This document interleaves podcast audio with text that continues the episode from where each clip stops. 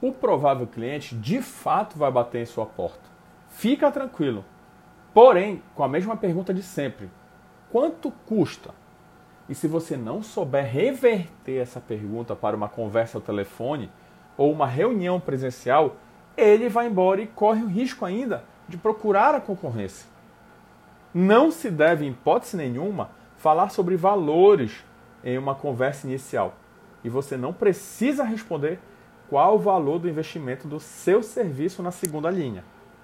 Converse com o cliente potencial, saiba sobre suas dores e explique objetivamente aonde a sua solução poderá ser aplicada na empresa, demonstrando resultados.